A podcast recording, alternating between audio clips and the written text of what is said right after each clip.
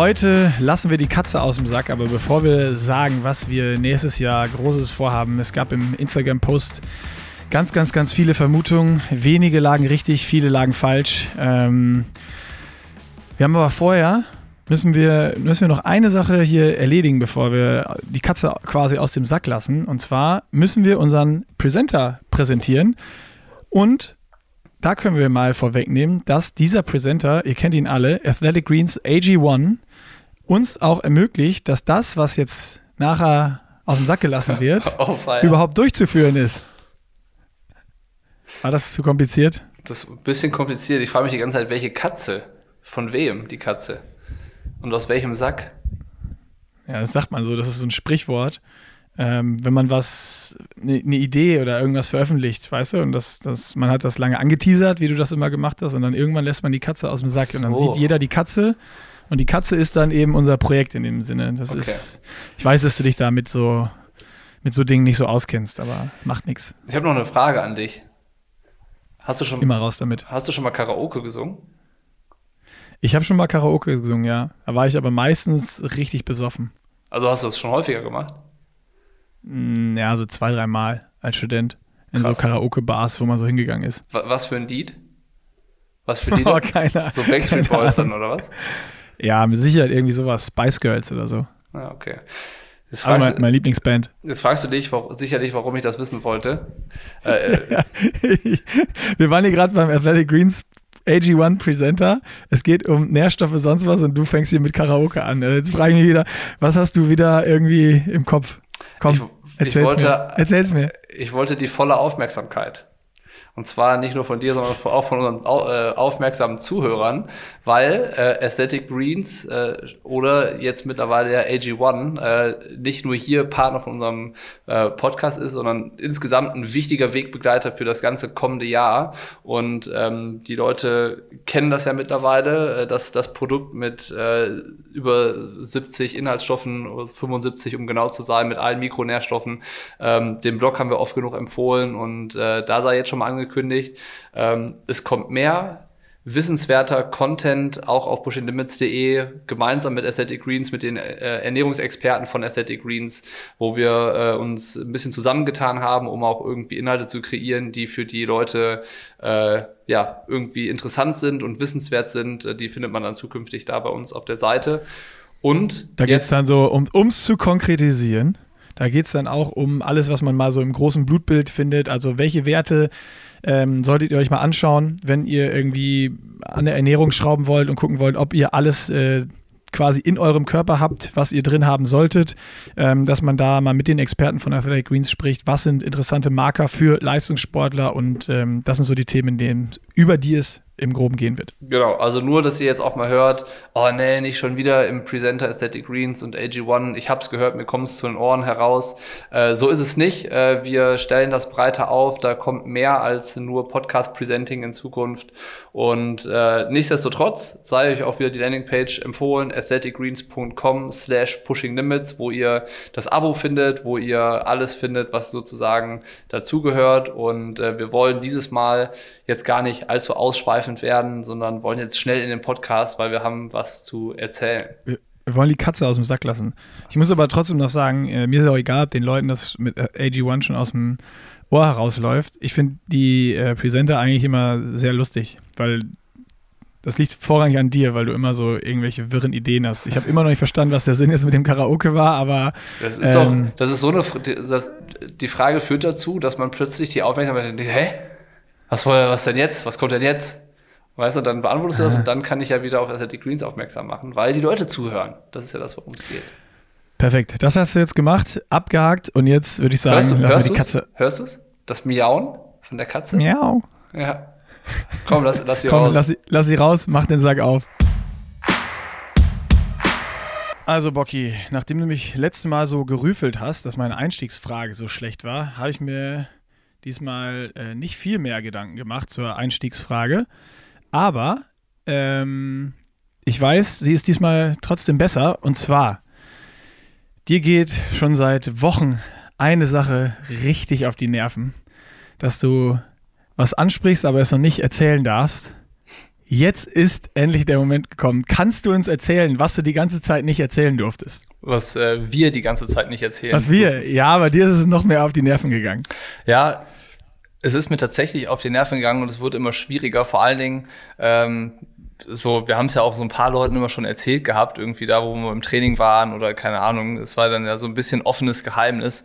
Und ähm, ich habe am Ende einfach auch gehofft, dass die Erwartungshaltung jetzt gar nicht so zu krass ist, weil wer weiß, ob die Leute das jetzt wirklich dann auch interessant finden, was wir uns äh, ausgedacht haben, womit wir die nächsten neun Monate verbringen werden. Äh, und zwar wird so sein, dass wir als äh, Profis beim Challenge Road 2022 starten werden. Und ähm, das ist das Ziel von einem langen Weg mit vielen Aufgaben und vielen Themen, die wir uns ausgedacht haben, die das ganze Projekt irgendwie begleiten sollen. Das Projekt heißt übrigens auch Project, äh, weil wir ja gesagt haben, so richtig Grund dafür, dass wir jetzt einen auf Profi machen, gibt's ja nicht. Also es ist jetzt äh, irgendwie, weiß ich nicht, nicht so dem vorhergegangen, dass wir starke sportliche Leistungen gebracht haben und jetzt liegt das auf der Hand, dass wir Profi werden. So ist es ja gar nicht. Ähm, im, im, Gegenteil, also äh, es wäre jetzt irgendwie vermessen zu sagen, wir kommen aufgrund von den äh, sportlichen Vorleistungen auf den Trichter. Aber wir können ja jetzt auch im Podcast so ein bisschen ausholen und das Ganze mal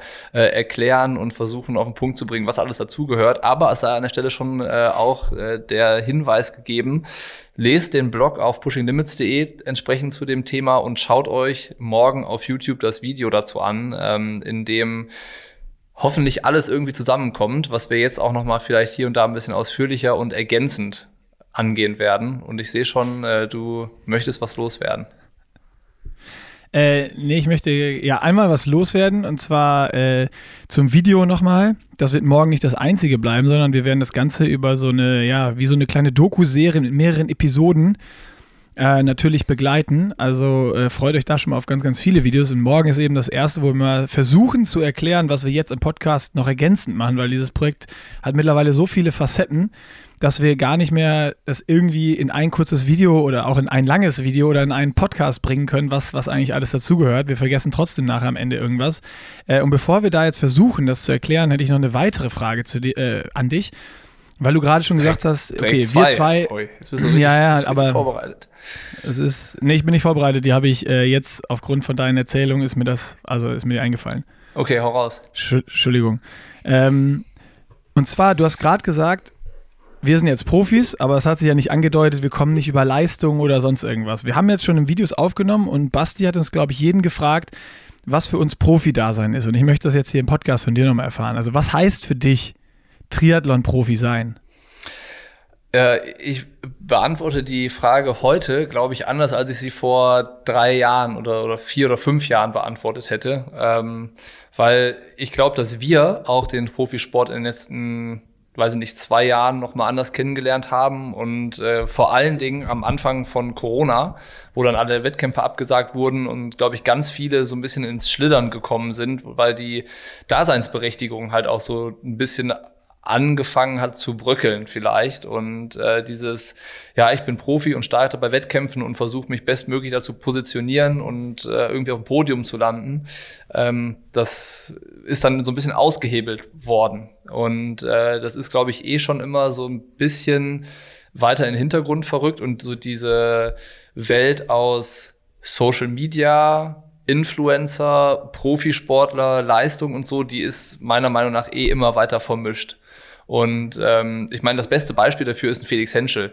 Der kommt eigentlich natürlich mit einem Leistungssport-Hintergrund aus dem Laufen, hat diesen YouTube-Kanal aufgebaut und Leute eigentlich super nah mitgenommen und seinen Weg da dokumentiert und gezeigt und äh, ja, irgendwie alle daran teilhaben lassen. Und ähm, ich kann mir vorstellen, dass viele das irgendwie belächelt haben und gefragt haben, so ja, der redet immer viel, aber die Ergebnisse bleiben so ein bisschen aus und sowas. Schlussendlich, wenn man sich mal anguckt, was der für einen Weg hinter sich hat, dann ist das gut nachvollziehbar, was er jetzt in Rot erreicht hat mit dem dritten Platz. Und das ist halt äh, durchaus die ganze Zeit ernst zu nehmen, was er gemacht hat. Und äh, er halt ein gutes Beispiel dafür ist, dass man gar nicht irgendwie diesen Profi-Background braucht, wie man sich das halt vorstellt, dass man über gute Ergebnisse dahin kommt zu sagen, ich bin jetzt Profi. So, das ist jetzt vielleicht ein bisschen umständlich formuliert, wenn ich das einfacher sagen müsste. Vor fünf Jahren hätte ich gesagt, als Profi musst du an allererster Stelle erstmal sportliche Leistungen bringen und du musst dir das verdienen, dass dich jemand sponsort, weil du erster, zweiter, dritter geworden bist oder sowas. Also über Leistung. Über sportliche Leistung. Über sportliche Leistung im Wettkampf. So. Das wäre meine Definition damals gewesen und das war auch immer ähm, meine Denkweise, die ich hatte, als ich irgendwie in den Jahren Profi sein ausprobiert habe.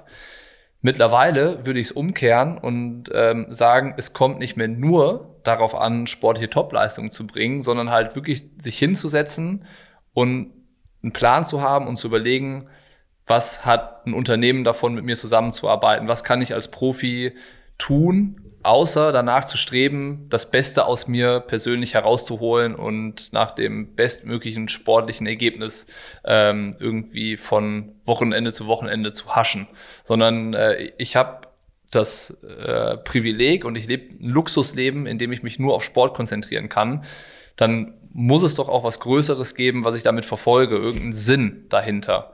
Und ähm, ich glaube, dass das heute meine Antwort darauf wäre, Profi sein, natürlich sportliche Ambitionen haben, sich ein sportliches Ziel stecken, dafür auch alles zu geben, zu trainieren, das an die erste Stelle zu stellen, gleichzeitig aber auch den Anspruch zu haben, mehr erreichen zu wollen und Verantwortung zu übernehmen und sich mit Themen zu befassen, die wichtig sind, für die man einstehen möchte, für die man äh, irgendwie Werbung machen möchte, die man vorantreiben will ähm, und gleichzeitig sich auch mit den Partnern hinzusetzen und zu überlegen, die haben das Vertrauen in mich als Sportler oder eben in uns als Duo oder als Plattform von Pushing Limits, was kann ich tun, um da was zurückzugeben? Wie kann ich deren Ziele unterstützen auf dem Weg dahin, wo die hin möchten und sowas? Und ähm, es ist halt viel, viel anspruchsvoller und viel facettenreicher als nur Training und Wettkampf. So, das ist es für mich, Profi zu sein. Was ist es denn für dich? Ja, ich versuche das gerade mal zusammenzufassen, was du gerade alles gesagt hast. Also, wenn ich das jetzt richtig verstanden habe, ist es bei dir so eine Mischung eigentlich aus drei Sachen. Einmal Leistung, so, die muss am Ende trotzdem, also du willst nicht irgendwie letzter werden natürlich, sondern irgendwo ein gewisser Leistungsanspruch ist da. Äh, dann das zweite, einfach auch die Rahmenbedingungen zu haben und die Zeit wie ein Profi, also irgendwie Training an Priorität 1 in deinem Alltag zu stellen. Mhm.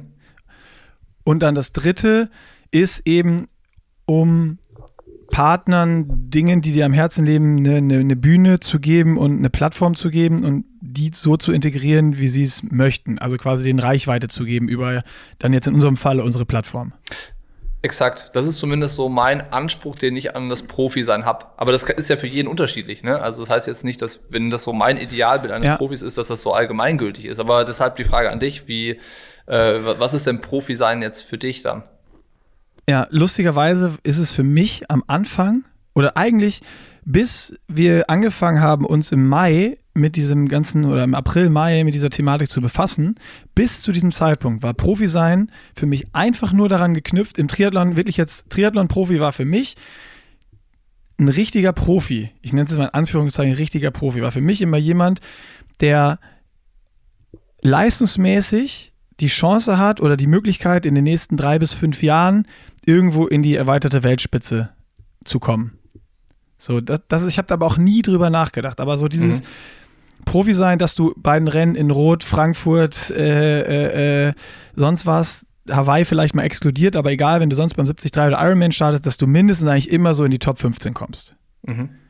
So, das, das wäre für mich damals immer so dieses gewesen, okay, das ist es, also wenn ich das schaffe irgendwann, dann kann ich mir eine Profilizenz holen. Mhm. Ähm, so, das, das, das wäre meine Definition gewesen. Und dann bin ich halt, dadurch, dass wir diese Idee hatten, wo wir nachher noch zu kommen, wie das zustande gekommen ist, ähm, und in Gesprächen mit ganz vielen auf eine weitere Definition gekommen, so ein bisschen dieses, ja, äh, manche Studenten sagen auch, ich starte als Profi, weil ich habe die Zeit, wie so viel wie ein Profi zu trainieren und deswegen möchte ich nicht gegen einen Altersklassenathleten starten mm, und dem irgendwo einen AK-Platz wegnehmen, sonst wenn er Vollzeit arbeitet, eine Family hat, äh, was auch immer. Mhm. Ähm, fand ich sehr ehrenwert, war aber eine Definition, wo ich sage, so, ja, keine Ahnung, damit kann ich mich jetzt nicht identifizieren. Ähm, und eigentlich ist es dann jetzt bei mir, Profi sein bedeutet eigentlich für mich so ein bisschen wie einen Job haben. Also Triathlon-Profi ist für mich einen Job.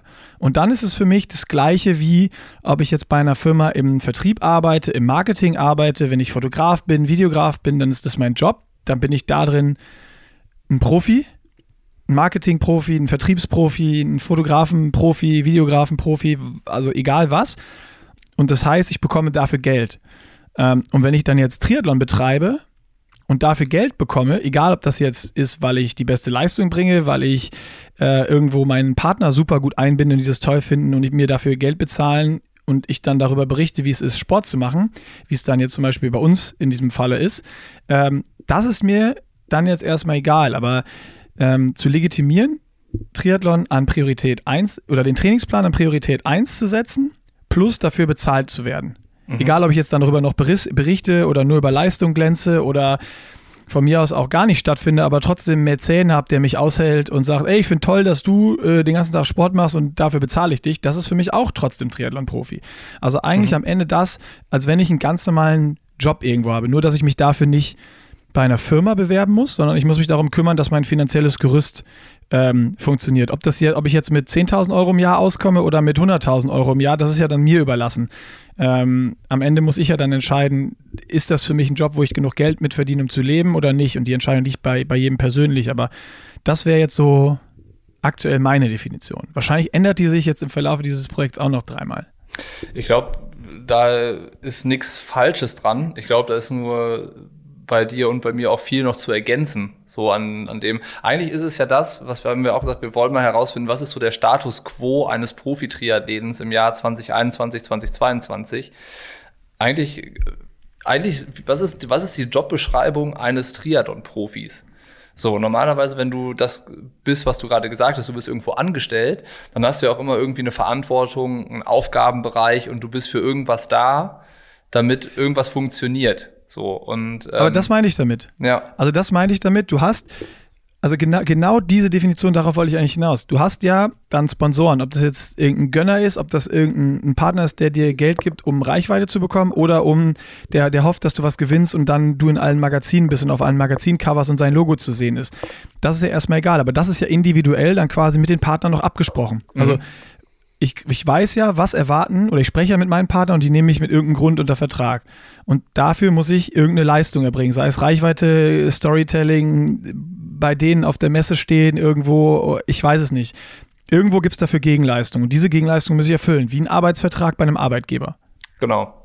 Und ähm, da ist es ja bei uns so, wir haben uns das ja selbst zur Aufgabe gemacht, das zu definieren so ein bisschen und das äh, auch, auch gut ausgefüllt, weil ich glaube, wir da eine gewisse Anspruchshaltung haben. Also so, so generell äh, an irgendwie, dass wenn wir was bei Pushing Limits machen, soll das halt irgendwie ein Inhalt sein, wo wir dahinter stehen, weil wir glauben, der transportiert Wissen oder Exper Expertise oder auch Unterhaltung am Ende, weil am wenn ich den Profisport auf irgendwas runterbrechen müsste, dann sind es zwei Dinge. Das ist einmal so Motivation, Schrägstrich, Inspiration für, weiß ich nicht, Jugendliche oder für Leute, die den Sport lieben und die nach so Ankern suchen, wo sie sagen, ah, das ist cool, das motiviert mich so, Topleistung, äh, wenn ich das verfolgen kann und so. Das ist die eine Seite. Und die andere Seite ist so, ähm, so sowas wie Verantwortung.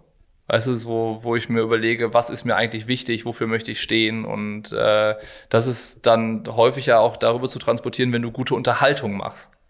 So, mhm. also auf der einen Seite dieses Motivationsthema, auf das andere, auf der anderen Seite Unterhaltung, also Entertainment.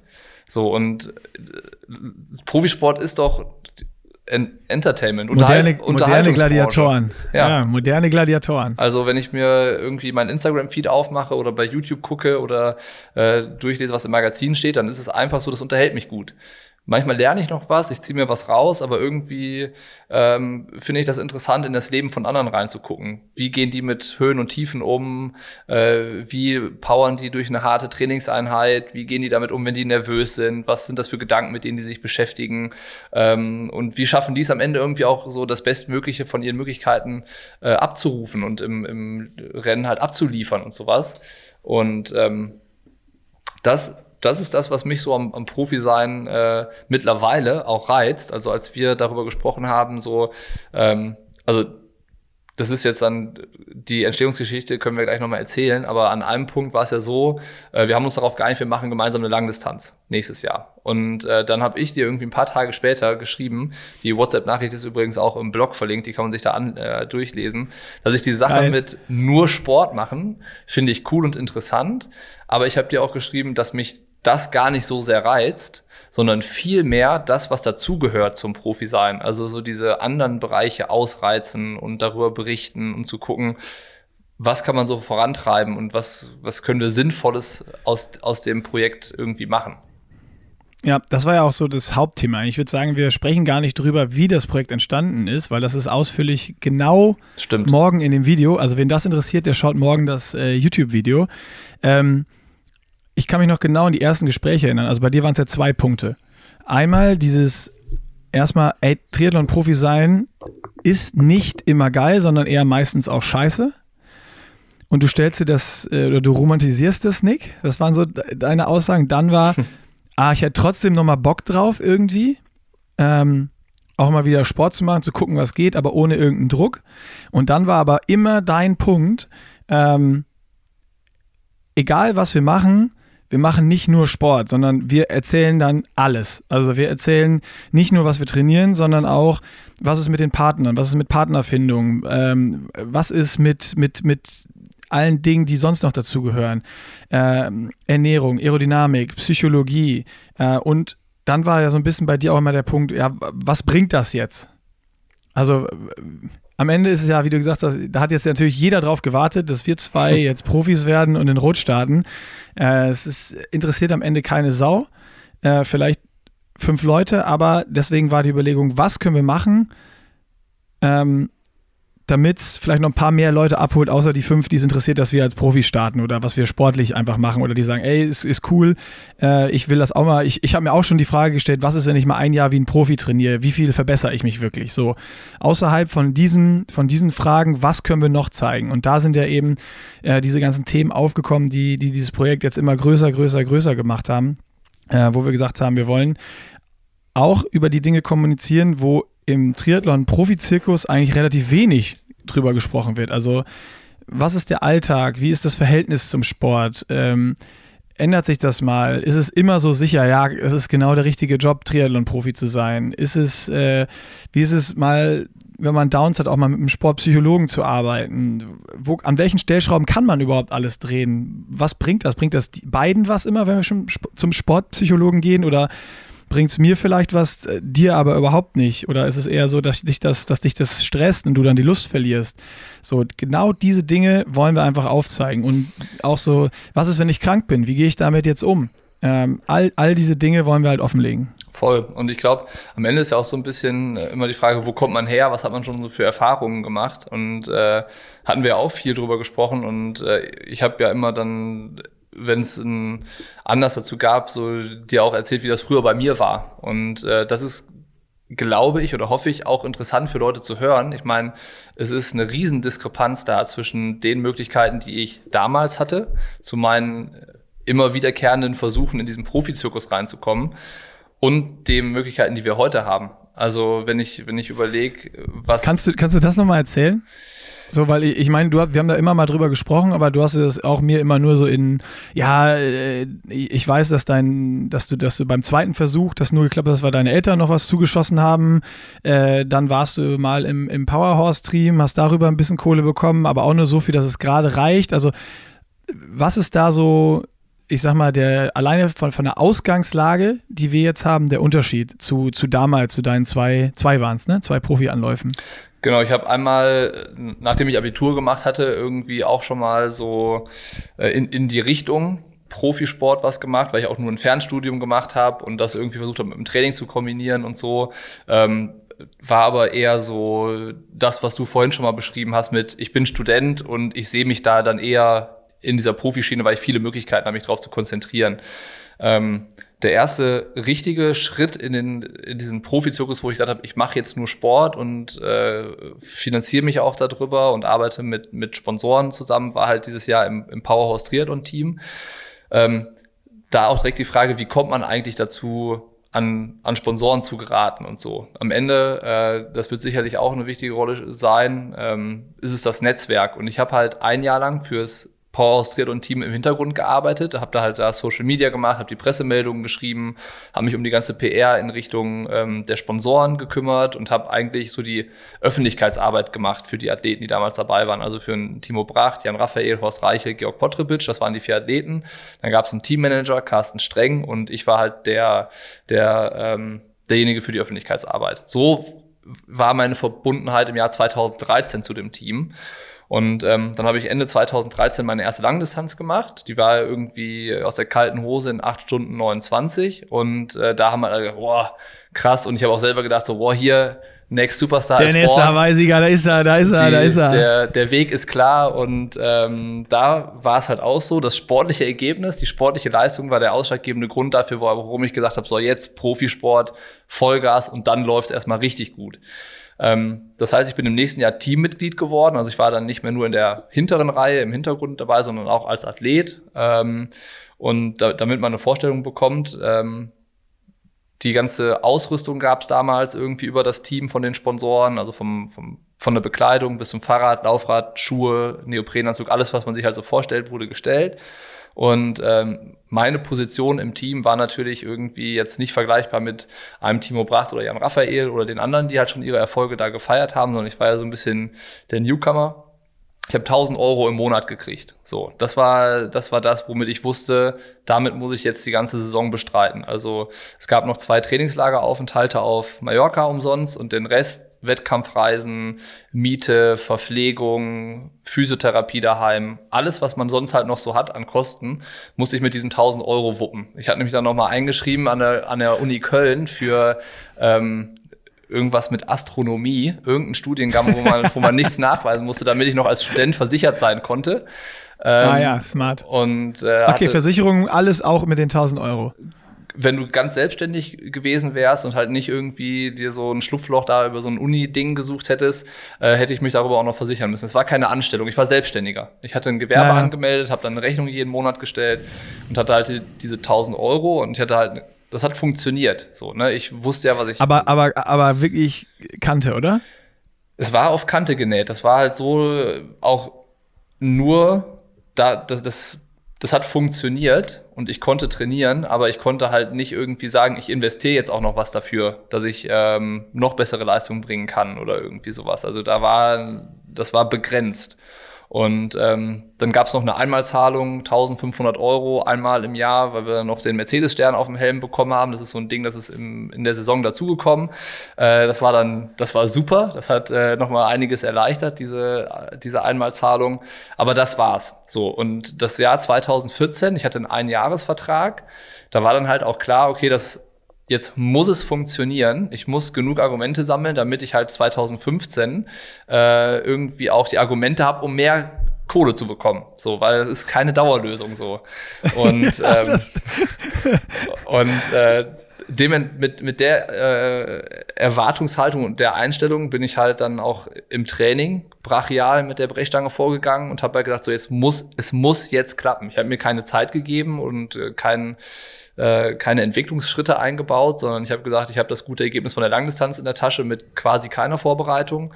Ähm, jetzt trainiere ich mal drei Monate und dann geht richtig die Post ab. Und ähm, dann habe ich halt einen Schalter umgelegt, war 100% committed, kompromisslos unterwegs und äh, habe halt Gib Also wie gemacht. jetzt gerade. So, so wie jetzt gerade, nur halt noch mit ein bisschen mehr äh, Hau drauf Mentalität. Und äh, okay. ich, ich dachte halt, mir gehört die Triathlon-Welt. So, das war. Hattest das du da einen Coach? Nee.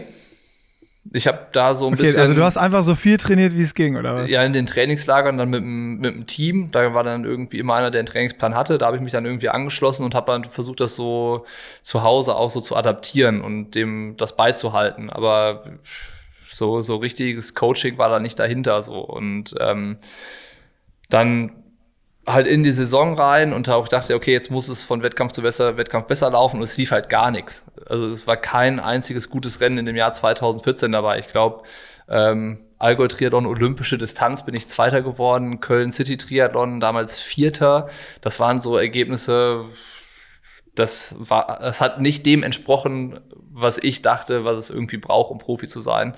Und hat auch dazu ja. geführt, dass ähm, Powerhorse ähm, also das war jetzt meine Leistung, war nicht der Grund dafür, aber Powerhorse ist Ende des Jahres 2014 dann aus dem Team ausgestiegen. Die haben den Vertrag nicht verlängert mit dem ganzen Team. das, die haben gesagt, ey, der Bock ist so schlecht, komm, lass die Scheiße beenden. ja, das, genau das, so. das lohnt sich hier alles nicht mehr. Ich hatte nämlich auch noch okay. die Verantwortung für alle anderen zu tragen. Also Team, Team im Horst, Georg und äh, Jan, ihr könnt euch bei Bocky bedanken, jetzt ist es raus. Jetzt, genau. jetzt ist es raus. Ähm, nee, also da war halt klar, irgendwie Richtung Ende des Jahres 2014, ähm, das geht nicht weiter und dann habe ich halt auch gesagt, okay, ich muss mir einen Job suchen, weil irgendwie muss ich ja von was leben.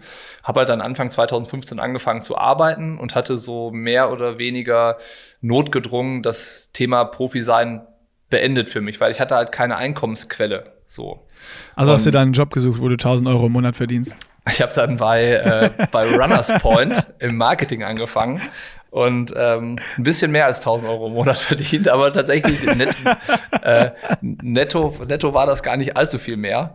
Ähm, ah, und war halt, bin halt in der Arbeitswelt angekommen, habe dann auch von jetzt auf gleich genau mit dem großen Enthusiasmus, wo ich vorher wieder in den Triathlon rein bin, komplett aufgehört gar keinen Triathlon mehr gemacht und mich halt irgendwie ums Arbeiten gekümmert und Leben genossen und ähm, bin dann über die Station bei Runners Point bei Hannes Hawaii Tours gelandet habe dann äh, hier im Allgäu da in dem, in dem Team gearbeitet, mit Allgäu-Triathlon zusammen. Das Management von Sebastian Kiene war damals noch dabei, Maurice Clavel war damals noch ein Athlet. Dann hat sich Racing Aloha da entwickelt und am Ende war es immer ganz viel Netzwerkarbeit, die man da machen musste. Du bist in unheimlich viel unterschiedliche Welten eingetaucht, hast ganz viel Kontakte aufgebaut zu allen möglichen Unternehmen. Dann war das gleichzeitig der Punkt, wo ich ähm, so das Athletenmanagement vom Nils Frommhold übernommen habe, weil wir einfach gute Kumpels waren und er da auch Unterstützung gesucht hatte, so für die Betreuung von den Sponsoren und die Verhandlung von den Sponsorenverträgen. Das heißt, ich habe auch so immer mehr äh, Gefühl dafür entwickelt, ähm, was für Geld kann man im Triathlon eigentlich verdienen. Also sprechen wir über ähm, Jahresbudgets, wie das damals bei mir so war, dass es ja irgendwo dann bei 15.000, 20.000 Euro Schluss ist? Oder geht es halt auch irgendwie, dass 12.000, wenn du rechnen kannst. das, dass du, ja, ja richtig. So, ah, nee, äh, sorry, sorry, sorry, sorry. 13,5, weil die, ein, die, einmal, die einmal, Einmalzahlung von, äh, vom, vom Stern habe ich noch vergessen. So, ähm, und das ist halt dann interessant, wenn du siehst, okay, nee, man kann auch deutlich, deutlich mehr verdienen irgendwie. Das, was ich im Jahr verdient habe, das kann man auch in einem Monat verdienen. Oder wenn es äh, wenn es gut läuft, kannst du das, was du dann äh, damit, weiß ich nicht, 100, 120, 150.000 Euro im Jahr verdienst, kannst du das auch bei einem richtig guten Rennen an einem Tag verdienen über Prämien und Sponsoren, wenn das gut aufgestellt ist. Und ähm, das war eine interessante Zeit und so. Und ähm, dann war es aber tatsächlich beim Ironman Südafrika, wo ich mit Nils war, 2017, da warst du, glaube ich, mit Johann auch. Ähm, ja. So, dass ich da irgendwie auf der Reise gesagt habe, das ist alles so geil, so diese Wettkampfwelt und durch die Weltgeschichte reisen und von dem Sport leben zu können. Ich will das schon noch mal probieren, ob ich nicht doch auch Profi sein kann, auch von der Leistung her. Hatte aber natürlich zu der Zeit, ich hatte einen normalen Job. Ne, ich hatte natürlich auch keine sportliche Vorleistung und entsprechend hatte ich alle Kontakte zu irgendwelchen Unternehmen, aber natürlich gar keine, gar keine Argumente in irgendwelche Richtungen. Und ähm, geil, das war, das war dann die Reise echt, wo wir uns da in Südafrika getroffen haben, wo du auf, der, auf, dem, auf dem Weg hin schon entschlossen hast, so, ey, ich habe da mal wieder Bock drauf, oder vor Ort dann, wo du wieder das irgendwie die ganze Race gesehen hast und irgendwie. Auf ich meine, Südafrika Rückweg. ist ja auch ein geiles Race im Zukunft. Auf dem Rückweg, ah, okay. Auf dem Rückweg. Geil. Das war also quasi da alles erlebt, das Rennen gesehen. Ja. Nils ist Zweiter ja. geworden, hab gesehen, was das irgendwie mit einem machen kann, wenn es dann läuft und so. Ähm, und auf dem Rückweg dachte ich mir, ich will es schon noch mal irgendwie probieren. Hab dann ähm, halt überlegt. Hast du das Nils erzählt? Äh, der weiß das, glaube ich. Also ich weiß gar nicht, ob wir danach darüber gesprochen haben. Ich glaube, ich habe ihn dann vor veränderte Tatsachen gestellt und dann auch einfach nur mitgeteilt, dass ich jetzt dann wieder nur Sport mache. Ähm, aber man muss am Ende sagen, der Möglichmacher davon war damals Nils. Also ich habe, äh, als ich bei Hannes gearbeitet habe, habe ich den Job bei Nils so einfach so gemacht. Das war freundschaftsdienstmäßig, aber es war auch dann so, ähm, als ich überlegt habe, was habe ich für Möglichkeiten, war halt klar, ich will auch aufhören, halt richtig zu arbeiten, damit ich mehr Zeit fürs Training habe und so. Ich brauche einen Trainer und ich brauche die Rahmenbedingungen. Und dann gab es halt, äh, die, gab es zwei Dinge, die ich angehen musste. Das Trainerproblem bin ich so angegangen, dass ich in der Woche nach dem Ironman Südafrika Fares angerufen habe und gesagt habe, ich will wieder Sport machen und ich suche einen Trainer. Das war so die Phase, wo er auch mit Patrick dann angefangen hat oder schon dabei war. Und ähm, ich fand Fares immer cool und ich dachte mir, so wenn ich das mache, dann brauche ich auch jemanden wie ihn, wo ich dann das, was mich auch motiviert. Und ähm, das hat dann auch geklappt nach einer kleinen Prozedur und so. Und die andere Baustelle, die ich hatte, war halt die finanziellen Rahmenbedingungen zu schaffen. Und ähm, da war es halt dann Nils, der mich ähm, angestellt hat. Also ähm, ich war dann bis Ende Geil. 2017, also bis Ende 2018 sogar. Ich war, ich war, glaube ich, bis Ende 2018 bei Nils angestellt. Also er hat äh, mir quasi den einen Job gegeben und ich, darüber war ich dann versichert. Ich hatte ein kleines Einkommen. Das war jetzt ähm, irgendwie so ein bisschen. Wusste ich alles noch gar nicht. Ja, das ist so, dass da habe ich so ein bisschen äh, oder da hat er mir das mit zurückgegeben, was ich halt in der Zeit davor halt so gemacht hatte. Ähm, Big Props an Nils, ey, geil. Das war, das war ganz wichtig. Also das war der eine Baustein. Aber die Anstellung war halt auch irgendwie hauptsächlich dazu da, diese Sozialabgaben zu haben, versichert zu sein und irgendwie diesen großen Batzen nicht zu haben als Selbstständiger. Den anderen großen Teil, den ich halt brauchte, um irgendwie Trainingslager zu finanzieren, zu den Wettkämpfen zu kommen, Material zu organisieren, was ich nicht über Sponsoren bekam. Ich hatte keine, keine Sponsoren. Ähm, Nils hat mir nämlich auch noch sein altes Rennrad und sein altes Zeitfahrrad geliehen für die Zeit, wo ich, äh, wo ich nichts hatte ähm, war halt klar, ich, ich brauche mehr finanzielle Unterstützung. Und äh, die habe ich dann über meine ja. Eltern bekommen. So, das war äh, am Ende ein, ein Freundschaftsdienst von Nils, der irgendwie der erste, äh, den, den ersten Teil gedeckt hat. Der die andere, andere Teil war vor meinen Eltern. Da müsste man auch mal rausfinden, warum die das überhaupt gemacht hat, äh, gemacht haben.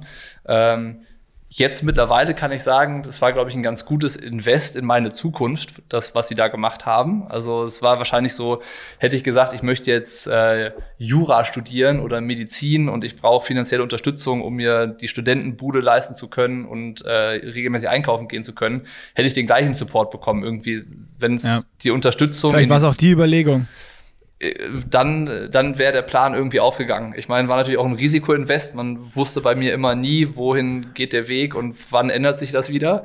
Ähm, schlussendlich war das aber so der Punkt, wo ich gesagt habe, okay, keine Sponsoren. Ich will aber Profi sein irgendwie. Ich will noch mal gucken, was sportlich geht.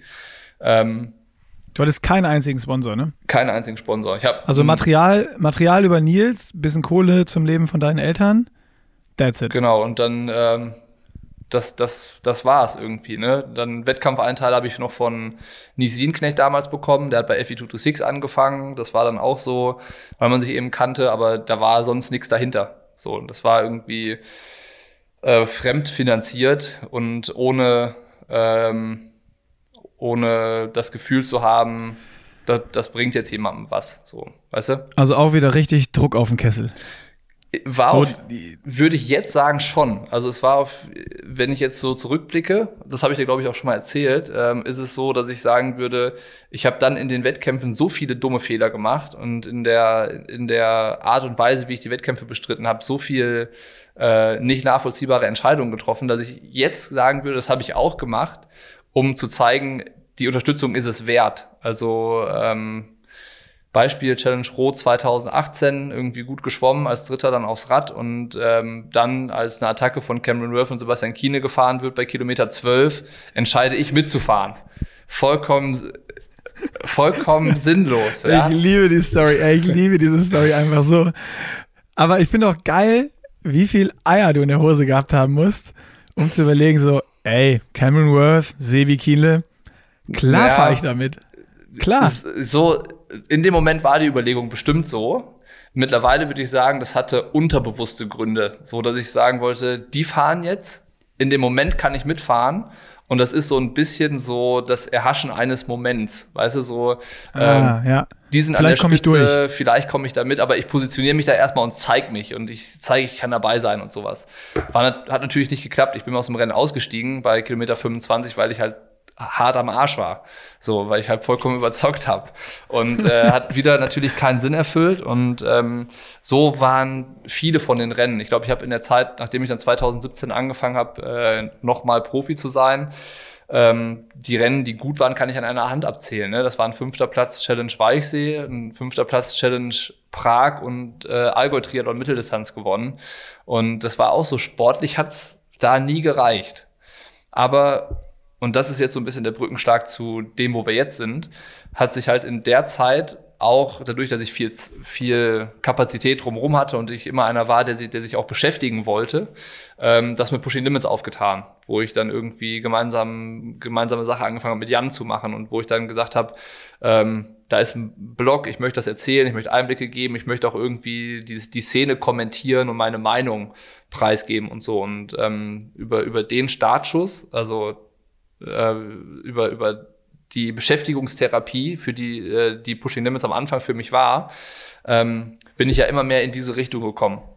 Und dann war Ende 2018 an der Saison halt der Punkt, ähm, ich wusste halt, ich kann jetzt nicht noch länger Nils auf der Tasche liegen. Entweder schaffe ich es jetzt so, mich selbst zu finanzieren über den Sport und ich krieg's jetzt hin mit Sponsoren.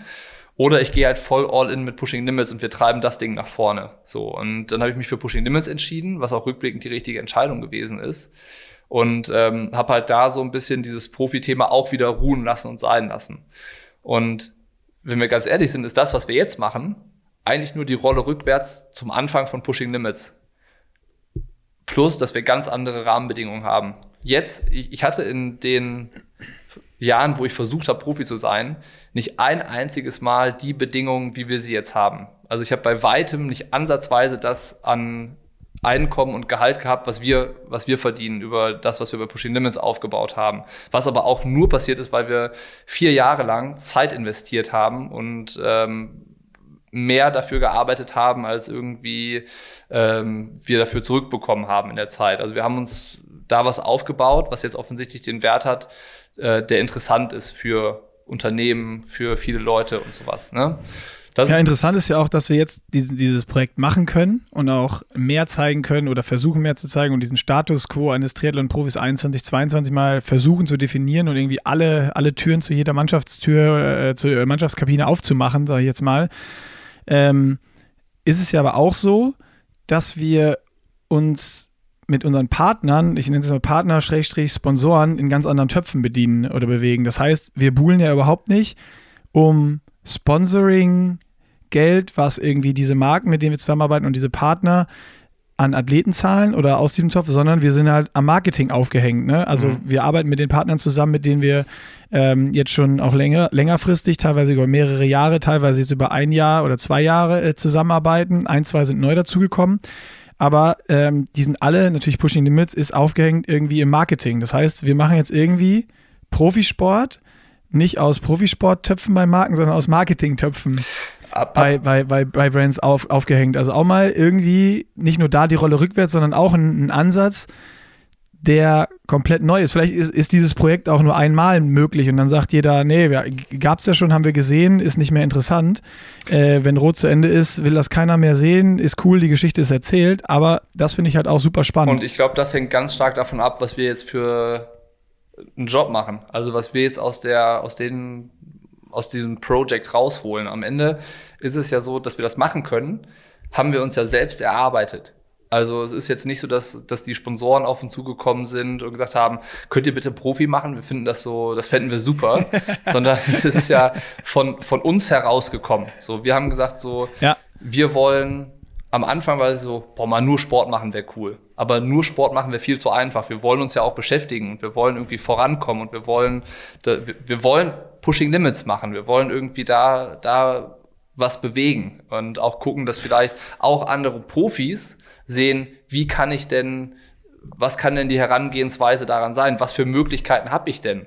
So, wie kann ich das, äh, das Thema Profisport, wie kann ich mein Leben so darstellen, dass es interessant wird für die Leute zu verfolgen, aber gleichzeitig auch so, dass die Sponsoren was davon haben, die mir das Leben ermöglichen. So und ähm, das, das, das finde ich, wird wahrscheinlich einer, wenn wir jetzt das auf, auf Sport versus Content-Ebene betrachten, einer der für mich auch spannendsten Teile sein, weil wir natürlich dann auch ähm, sagen, wir, wir, legen alles offen, was natürlich aber auch heißt, wir können nicht nur Sport machen und dann rumliegen, genau. sondern wir müssen noch Videos produzieren, wir müssen noch Blogs produzieren, wir müssen Podcasts produzieren, äh, äh, Bilder für, für Instagram machen oder irgendwo einen Fotografen dabei haben und dort investieren.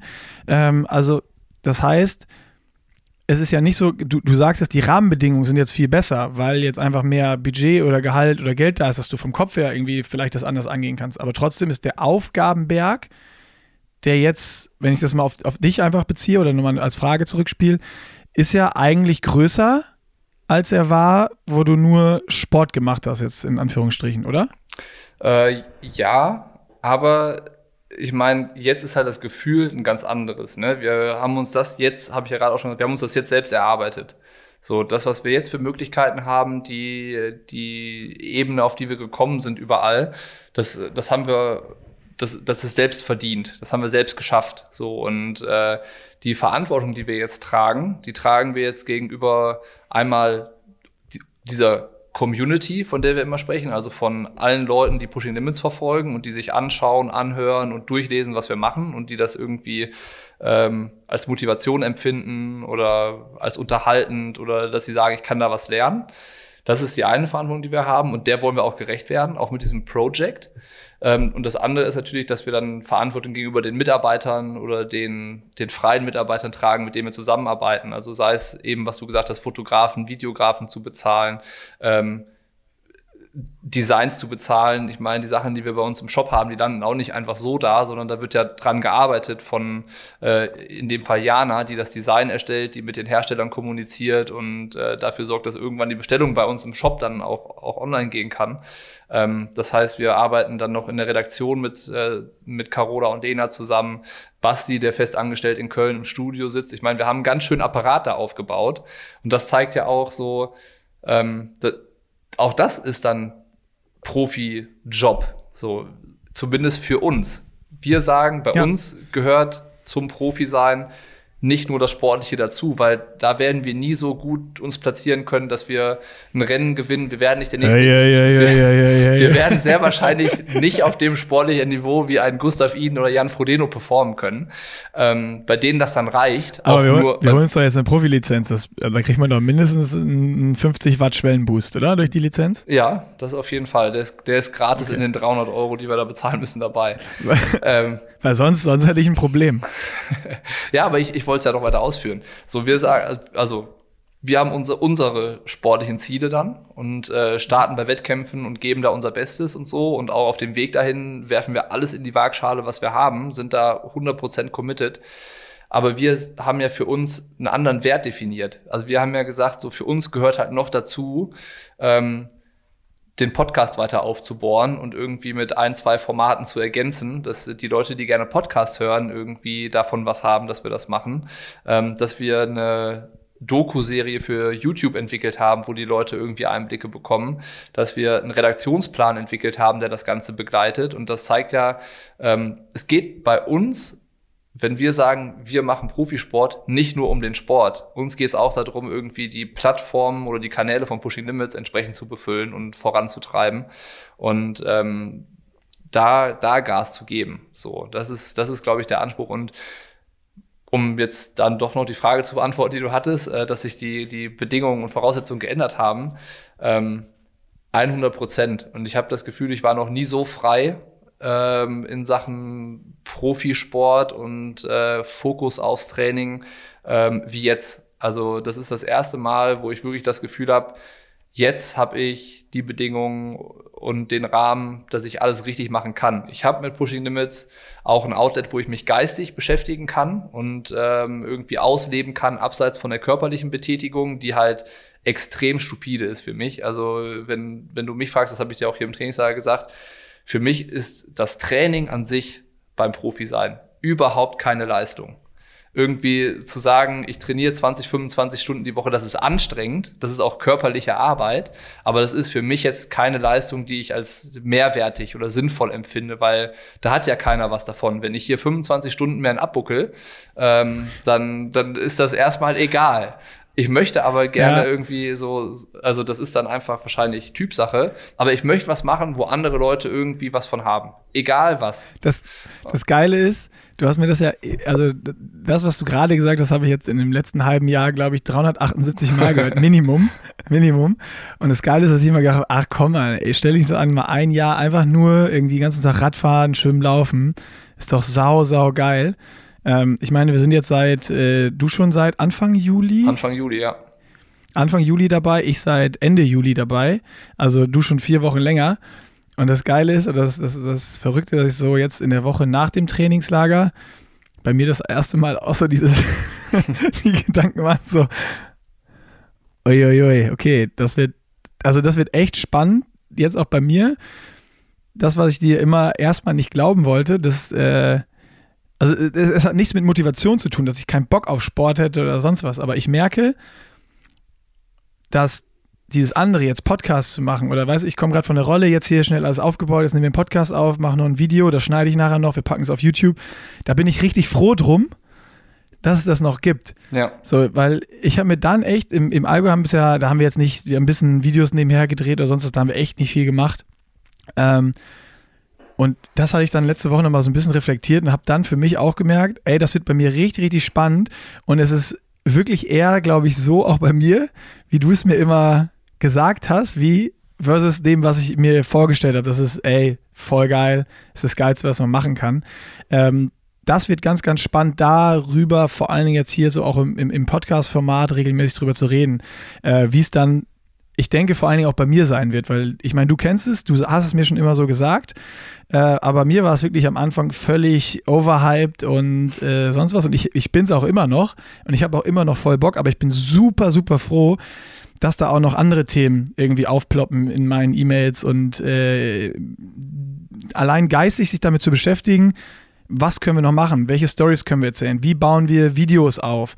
Ähm, so, da habe ich nämlich letzte Woche rumgelegen und gedacht, so, ey, wenn du das jetzt alles nicht hättest, mhm. was würde ich dann machen? Und die Frage konnte ich mir nicht beantworten. Ja, ja, aber das, das, das ist es ja, so was dann ähm, irgendwie vielleicht am Ende auch den Unterschied macht, so. Also ähm, manche können das vielleicht irgendwie, das ist auch gar nicht so wertend gemeint, wie sich das anhört, aber wenn du einfach genug gestrickt bist und du kannst dich darauf voll fokussieren und das Wichtigste ist für dich beim Rennen, die bestmögliche Leistung abzurufen, das, das Beste aus dir rauszuholen, was irgendwie in dir steckt, dann, äh, dann kannst du das vielleicht. So, aber dann ich, musst du das vielleicht dann, auch. Dann musst du das vielleicht, aber ich bin bereit, in, in dem Bereich Abstriche zu machen und zu sagen, ich trainiere ich meine, ich bin jetzt gerade in einem Drei-Wochen-Block mit, weiß ich nicht, 21 Stunden Training die Woche. Das ist halt auch schon ein Brett. So. Und äh, wenn ich halt daneben noch äh, dann hier Family habe und, und ein Kind und eine Frau und irgendwie äh, auch Family noch irgendwie in einem anderen Ort von Deutschland, wo wir dann nochmal zu Besuch hin müssen, dann wird das schon alles relativ komplex und anspruchsvoll. Aber trotzdem würde mir das nicht reichen. So, ich will halt noch irgendwie was Produktives machen. Und äh, das ist halt dann für mich eben dieses Rauslassen auf Pushing Limits und die Leute da irgendwie mitzunehmen und äh, das, was du jetzt auch gerade gesagt hast, was zu haben, mit dem man sich beschäftigen kann. So und wenn ich da keine Ahnung ein bisschen mehr reingehen muss oder darf oder kann oder so, dann ist es mir das wert, am Wettkampftag vielleicht drei Prozent weniger Leistung zu bringen und am Ende werde ich dann Zwölfter und nicht Siebter. So, weißt du, weil das dann auch egal ist. Ich meine, das ist ja ganz interessant, als wir unser Meeting in Rot hatten, was ja auch dann morgen in dem, in dem Video drin zu sehen ist. Ja, die, genau. Das hast du ja, glaube ich, auch nochmal gesagt. Die Partner sagen selber, die Sponsoren, das größte Gut im Profisport, die Leute, die nachher darüber entscheiden, wen finanzieren wir und wen finanzieren wir nicht, die sagen selbst, der sportliche Leistung ist austauschbar. Ob da jetzt einer Dritter, Erster oder Fünfter wird, ähm, mal ausgenommen natürlich vom Hawaii-Sieg und irgendwie den ganz großen Dingern, die man so machen kann, ähm, ist es doch viel wichtiger, jemand zu sein, der für irgendwas steht, ein Typ zu sein, irgendwie, dass Leute mit dem was in Verbindung bringen und so. Und äh, wenn ich das weiß, dann ist das doch wie, wie eine Befreiung dann weiß ich doch, okay, es ist doch, das ist es doch wert, Zeit auch in andere Bereiche zu investieren, irgendwie mich da aufzustellen, so wie wir es jetzt mit Pushing Limits gemacht haben. Wenn ich jetzt einen Dreijahresplan gehabt hätte, dann, oder dann hätte ich genau das gemacht. Eine Plattform aufzubauen, Reichweite zu erschaffen, eine Community irgendwie auf die Beine zu stellen. Und am Ende ist ja das auch der Grund, warum wir uns das jetzt erlauben können, das zu machen. Ja, das ist ja ähm, einfach genau das, was mich auch in den ersten Gesprächen und auch vor allem im Kickoff-Meeting in Rot, was dann morgen nochmal im Video genauer erläutert und gezeigt wird und auch die Partner kommen zu Wort. Ähm, das war für mich eine der größten Überraschungen und wo ich auch über dieses Pro, was ist eigentlich ein Profi, ein Triathlon-Profi, diese Definition, wo ich auch da einfach ganz anders in andere Sphären gekommen bin, um, um da überhaupt drüber nachzudenken. Was heißt das überhaupt? Nicht nur für mich, sondern allgemein. Ähm, und am Ende ist es ja genauso, wie du sagst. Wenn ich als Triathlon-Profi im Jahr 21, 22 weiß, dass die größten Sponsoren, Partner im Triathlon, die es gibt, sagen leistungsaustauschbar und das ist nicht das Aller, Allerwichtigste. Sondern klar, ist Leistung gehört dazu, wenn ich Profi bin, aber mindestens auf einer Ebene, vielleicht sogar noch höher gestellt, ist auch, dass ich für etwas stehe, dass ich, dass ich Werte transportiere, dass ich dann eben auch entsprechend die Marke mit diesen Werten, für die ich stehe, transportiere ähm, und eben auch dann da irgendwo ein Typ bin am Ende des Tages. Also da geht es da geht's ja nicht mehr darum, ob du jetzt 1000 Follower weniger oder mehr hast, sondern es geht auch darum, dass natürlich die Marken auch auf ihren Kanälen anders kommunizieren können mit Typen, die Typen sind und Mädels, die Mädels sind und für irgendwas stehen und sonst was. Und ähm, nicht einfach nur dass jeder Athlet gleich ist. Jeder sagt, ich tue alles, um die beste Leistung zu bringen. Und dann geht es zwischen Platz 3 und 10. Da gibt es dann keine Unterschiede und dann sind die Leute nachher uninteressant. Und wenn ich dieses Wissen habe, das war ja auch dann für uns nachher das Initiale, okay, genau das müssen wir zeigen, wollen wir zeigen und darüber wollen wir berichten. Und da genau an dem Punkt fängt es an, anspruchsvoll zu werden. Und das ist das, was mich reizt. Weißt du, für mich ist das Profi seine Herausforderung genau deswegen. Also gar nicht nur ähm, dem Druck ausgesetzt zu sein, jetzt ein, ein, gutes Rennen abzuliefern und zu gucken, dass da alles glatt läuft, ähm, sondern halt so dieses ganze drumherum irgendwie richtig zu machen und gut zu machen und äh, zu gucken, dass man, dass man da was schafft, was es vielleicht bisher auch noch gar nicht gab in, in der Profiszene oder im, im Triathlon Deutschland oder so. Ähm, das, das, ich sehe das aber so als Anstoß vielleicht, weißt du, dass es vielleicht irgendwie was bewirkt. Wenn ich halt ähm, mich umhöre oder mit Athleten spreche, dann frage ich mich manchmal, mit was für einem Selbstverständnis oder mit was für einem Anspruch gehen die an dieses Thema Profi sein heran. Ich kann heutzutage nicht mehr sagen, ich werde, ich, ich lande in den Top Ten bei irgendeinem Rennen, jetzt sollen mich Sponsoren bezahlen und ich finde keine Sponsoren. Wenn das so ist, dann muss ich mich halt hinsetzen und hinterfragen, warum ist das denn so? Warum finden andere Sponsoren? Warum können die sich darüber finanzieren? Aber ich bin doch sportlich viel besser. Warum schaffe ich das nicht? Weißt du, das ist halt eine Riesenaufgabe und die ist äh, wahrscheinlich heutzutage noch zehnmal schwieriger zu beantworten und eine Lösung dafür zu finden als vor fünf Jahren oder vor sechs Jahren oder sowas, weil sich halt so viel getan hat und so viele Möglichkeiten da sind. Aber äh, halt zu verstehen, dass Profi sein mehr ist, als nur zu trainieren und Wettkämpfe zu machen. Das ist, glaube ich, so ein essentieller Punkt, ähm, wo viele noch nicht so richtig, äh, bei denen wo es noch nicht so Klick gemacht hat.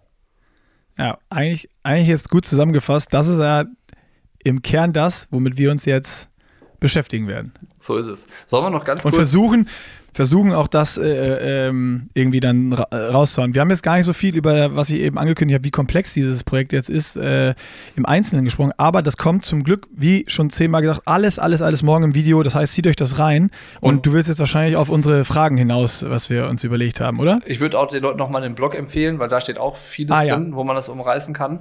Ähm, das weiß ich noch nicht, den habe ich nämlich noch nicht gelesen. Den hast du mir noch nicht geschickt. Schicke ich dir noch. Da kann, ähm, ich, kann ich nichts zu sagen.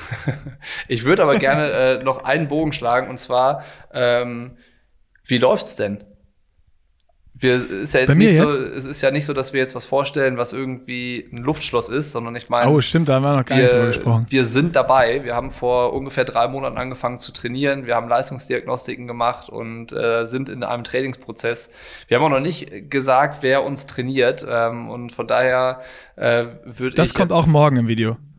Das können wir jetzt auch schon mal verraten. Nee. Komm, die, die Leute, wir haben die lange noch egal. Na okay. Ähm, na okay, na okay, dann, dann, dann ist das halt morgen doppelt im Video. Ähm, wir machen auch nochmal einen Blog, wo alle Einzelheiten drinstehen, wie viel wir schon trainiert haben bis jetzt und sonst was, oder? Dass es da so einen Status Quo gibt. Und ach so, gibt es auch im Video in Episode 2, sorry, genau. Also Video Episode 2 gibt es auch so diesen sportlichen Status Quo, dass wir jetzt nicht anfangen zu sagen, wie viele äh, Stunden wir schon Rad gefahren sind, gelaufen sind und sonst was. Äh, soll ich mal anfangen oder willst du anfangen? Schieß gerne mal los. Ähm, also ich mache mir jetzt mal parallel nochmal ähm, einmal kurz meinen mein Trainingsplan aus, dass ich auch genau weiß, ab wann ich schon dabei bin, obwohl ist auch egal. Seit Ende Juli, Anfang August ähm, bin ich schon im Training. Mein Trainer, wie könnte es anders sein, bekannt aus äh, der Coaches Corner, der Größe, große, große Zampano, Nils Görke, Görke Man. Ähm, Den habe ich mir ausgeguckt als, als Trainer. Äh, warum, erkläre ich auch morgen nochmal genauer äh, im, im Podcast. Aber einmal, weil ich glaube, dass äh, wir menschlich sehr, sehr, sehr gut zusammenpassen. Und B, glaube ich, dass er so einen Athletentypen wie mich auch sehr gut verstanden hat und sehr gut äh, trainieren kann, was er mit seinen Jungs in Hamburg da oben ähm, in den letzten Jahren gezeigt hat. Und deswegen habe ich ihn äh, ausgewählt. Und bis jetzt lief das Training sehr, sehr gut. Ähm, die erste Leistungsdiagnostik war bei mir persönlich ähm, deutlich schlechter als gedacht. also wir haben ja eigentlich das Jahr so ein bisschen sportlich verbracht, haben immer irgendwelche Challenges gemacht und ich dachte eigentlich, ja, irgendwie so eine, so eine gewisse Form habe ich schon. Das Radfahren fühlt sich ganz okay an. War, war alles schon mal schlechter. Ähm, die, die erste Leistungsdiagnostik hat dann irgendwie ausgespuckt 290 Watt Schwelle bei 86 Kilo oder bei 87 Kilo. Also ähm, ja, bei weitem nicht das, was ich schon mal geleistet habe. Da sind wir aber zum Glück jetzt schon wieder weit drüber hinaus und wer dann da mein ähm, oder das Video vom, vom Kottel gesehen hat, wo ich beim King of the Lake gefahren bin, die 47 Kilometer Einzelzeit fahren, äh, was irgendwie 325, 326 Watt irgendwie so, ich weiß es gar nicht mehr war, ähm, über eine Stunde äh, ungefähr. Das heißt eine Stunde vier sogar. Also äh, da kann man sagen, die Schwelle ist da jetzt auf jeden Fall wieder über 300 Watt. Also äh, was das betrifft, ähm, schon mal super, super happy. Dann hatten wir unser erstes Trainingslager im Allgäu, was äh, auch richtig, richtig cool gelaufen ist, was tierisch Bock gemacht hat, ähm, wo ich wieder von meiner Seite aus auch ja, so ein bisschen überrascht war, wie gut ich vom Gefühl her diese, diese 23, 24 Stunden schon wieder weggesteckt habe. War aber nur vom Gefühl, weil die Woche direkt danach ähm, musste ich erstmal fast komplett rausnehmen, weil ich war nicht ganz krank, aber also meine Stimme war auf einmal schlecht. Man hört es auch morgen im Video. Ähm, ich hatte so eine sehr, sehr belegte Stimme, jetzt vielleicht noch so ein bisschen, wie man hört. Und äh, ja, so, so wirklich auf der Messerspitze an einer, an einer Erkältung vorbeige, vorbeigeschlittert und so immer drei, vier Tage Pause, mal wieder so einen Tag angetestet, dann nochmal einen Tag Pause und äh, ja, das war schon ähm, jetzt nicht ein Rückschlag, aber das habe ich mir anders vorgestellt, sagen wir mal so. Und ich hatte wirklich im Allgäu das Gefühl, äh, ja, also dieses, dieses Training, das, das war jetzt kein Problem. Körperlich habe ich mich in Trainingslagern schon viel, viel schlechter äh, gefühlt. Aber da war dann vielleicht auch irgendwelche anderen Sachen, wie jetzt eine lange Rückreise aus Holzkirchen nach dem Community Ride oder sonst was, die dann doch mehr Energie gekostet haben, als ich gedacht habe und wo mein Körper mal kurz gedacht hat, halt, Momentchen mal, Stangenborg, nicht mit mir. Erstmal machen wir jetzt hier ein bisschen Urlaub und Pause wieder. Schade, so viel vielleicht Standpunkt jetzt und ich bin aber jetzt äh, seit, seit heute ist wieder, läuft alles wieder. So soll es sein. Soll ich äh, den Abriss bei mir auch vollziehen? Vollzieh ihn, bitte. Ich werde trainiert von Laura Sophie Usinger von Lauso. Ähm, jetzt seit Anfang Juli schon dabei. Ähm, einen ziemlich zaghaften Einstieg haben wir hinter uns, weil irgendwie eine Sportpause von mehr oder weniger drei Jahren äh, zwischen zumindest mal Trainingsplan und jetzt wieder Trainingsplan liegt. Und ähm, es hat ein paar Wochen gedauert, um da wieder so, so Fuß zu fassen und reinzukommen, äh, hat dann aber relativ schnell, relativ gut wieder geklappt und äh, irgendwie in so ein Fahrwasser zu kommen, ähm, wo man dann halt auch schon wieder ziemlich solide 16, 17 Stunden die Woche trainieren konnte. Ähm, und halt wie jetzt ein drei Wochen Block mit knapp 21 Stunden pro Woche oder das Trainingslager hier im Allgäu mit 25 Stunden die Woche da mit einer Entlassungswoche nur dazwischen zu haben. Ähm, das ist schon solide. Äh, ich würde auch behaupten, dass ich äh, noch nie drei Monate am Stück oder jetzt seit vier Monate am Stück so solide durchtrainiert habe und so 100% verlässlich einen Trainingsplan erfüllt habe und alles Geil. wirklich eingehalten habe, wie es da steht, wie ich es jetzt tue. Ähm, und dementsprechend führt das halt Hast du wirklich noch nie über sonst, also wirklich noch nie geschafft, das so äh, gut wie jetzt zu absolvieren? Noch nie. Ähm, ich habe hab mich immer an die Vorgaben, wenn ich einen Trainer hatte, habe ich mich an die Vorgaben gehalten, aber bei Fares war es eben so, ähm, ich, ich war irgendwie, Fares war immer mein Vorbild und ich fand es auch cool, dass er mich trainiert und ich wollte ihm dann vielleicht auch immer was beweisen und auch zeigen, wie gut und stark und fit ich bin und habe halt dann in den Trainings Plänen immer geguckt, dass ich so fünf Prozent schneller bin oder mehr mache oder sowas und dass mich das nicht kaputt macht. Und ähm, wollte ihnen vielleicht da immer so ein bisschen äh, einfach zeigen, ah, das ist schon, dass, dass, dass, dass du den Niklas trainierst, das ist das Richtige. Das wollte ich vielleicht, das wollte ich vielleicht beweisen. Hat natürlich. Ja, ich bin Bocky, der kleine Angeber. Hat, ja, das ist äh, eigentlich eine ganz unangenehme Eigenschaft. Eigentlich viele, viele schlechte Eigenschaften, die ich hatte da in, in, den, äh, in den Jahren, wo ich es probiert habe. Ähm, und davon ist nichts übrig geblieben. Also ich bin. Me also finde ich, finde ich mega spannend. Wusste ich auch noch so nicht. Also du hast ja immer gesagt, dass du dann da äh, Trainer hattest, aber ich wusste nicht, dass du jetzt wirklich noch nie wirklich alles so gut durchgezogen hast wie noch nie. Ich war noch nie so, so committed und so dahinter, alles richtig zu machen wie jetzt. Habe noch nie so viel drumherum organisiert und äh, mich drum gekümmert, dass das alles irgendwie funktionieren kann, so wie es funktionieren soll. Und ähm, habe hab mich auch noch nie so zurückhalten können, obwohl ich sehr motiviert bin und, äh, und sowas. Äh, das ist irgendwie so mein jetziger Status quo. Meine Leistungsdiagnostik war wie bei dir, ich glaube, drei Wochen nach Trainingseinstieg. Ähm, mit irgendwie nicht sagenhaften Ergebnissen, aber ähm, ich würde sagen, jetzt nächste Woche kommt dann vielleicht auch der, der Blog zum sportlichen Status quo, wie viele Kilometer haben wir schon gemacht in den Disziplinen? Und wir haben ja gesagt, hundertprozentige Transparenz, das heißt, unsere Leistungsdiagnostiken stehen zum Download bereit, die Dokumente könnt ihr euch dann runterziehen, wenn euch das interessiert, wie war also zum Trainingseinstieg mit ähm, drei Wochen Training in den Knochen, V2 Max, Schwellenwerte, Körpergewicht, Körpersituation, alles. Also in der Muskelmasse. Alles. Alles wird Fett. öffentlich sein. Wie, wie, fett waren wir, wie viel Wasser haben wir eingelagert gehabt, wie schwer waren unsere Knochen und sowas. Ja, ich glaube, ich hatte viel getrunken vorher, deswegen war das hohe Gewicht. Wahrscheinlich war es so, ja. ähm, also das wird auch wiederkehrend sein. Also nach jeder Leistungsdiagnostik wird es auch da die kompletten Einsichten geben. Das heißt, ihr könnt euch dann auch äh, zukünftig alle Diagnostiken runterziehen. Äh, alles, was wir an Daten erheben, an Analysen machen, wird 100 Prozent äh, von euch einsehbar sein. Ähm, alles, was wir erarbeiten mit Ernährungsexperten, Leistungsdiagnostikern, Sportpsychologen, Mentaltrainern, Aero-Experten, Materialfetischisten, äh, alles wird zu verfolgen sein und äh, in irgendeinem Format von Podcast, YouTube, äh, Instagram bis hin zum Blog zu finden sein. Ähm, und äh, wir hoffen halt, dass das irgendwie auf Anklang und Interesse stößt und äh, sind auf jeden Fall gespannt, was zurückkommt am Ende. Und äh, freuen uns aber irgendwie jetzt halt, ähm, in der Kommunikation halt loslegen zu können und anfangen äh, können, irgendwie die Einblicke in das Leben eines Profis geben zu können, die wir uns erhoffen, wo alles dazugehört, vom Training bis hin zu Sponsorenarbeit und am Ende natürlich auch dem Leistungserbringung, der, der Leistungserbringung am Wettkampftag, würde ich mal sagen. So sieht's aus. Wir wollten uns ja eigentlich auch noch hier fünf Fragen ausdenken, die wir äh, in jedem Podcast irgendwie für uns oder jeder beantwortet, kurz, um so ein bisschen den Status quo abzufragen. Wollen wir, wollen wir das jetzt noch machen oder wollen wir uns die im stillen Kämmerlein hinter den Kulissen überlegen und dann im nächsten Podcast damit anfangen? Äh, wir überlegen uns die fürs nächste Mal und dann gibt's ab dem nächsten Triathlon-Gelaber die fünf Fragen, die wir einmal monatlich, reicht dann glaube ich, ähm, beantworten werden um äh, mal so ein bisschen zu dokumentieren, wie wir das Projekt wahrnehmen, was wir irgendwie, äh, was, was sich tut und wie wir uns vielleicht auch verändern und wie sich unsere Sichtweise auf die Dinge vielleicht auch verändert. Und äh, die gibt's dann im nächsten Triathlon-Gelaber. Und jetzt müssen wir, ich, jetzt, ja? äh, müssen wir Schluss machen, weil ich muss gleich noch äh, dreimal, zwölfmal 30 30er mit 400 Watt auf der Rolle fahren. Aua. Okay, dann äh, würde ich sagen, kommen wir, kommen wir zum Schluss und ähm, machen das Thema beim nächsten Mal. Die Katze ist aus dem Sack was wir so sportlich machen werden.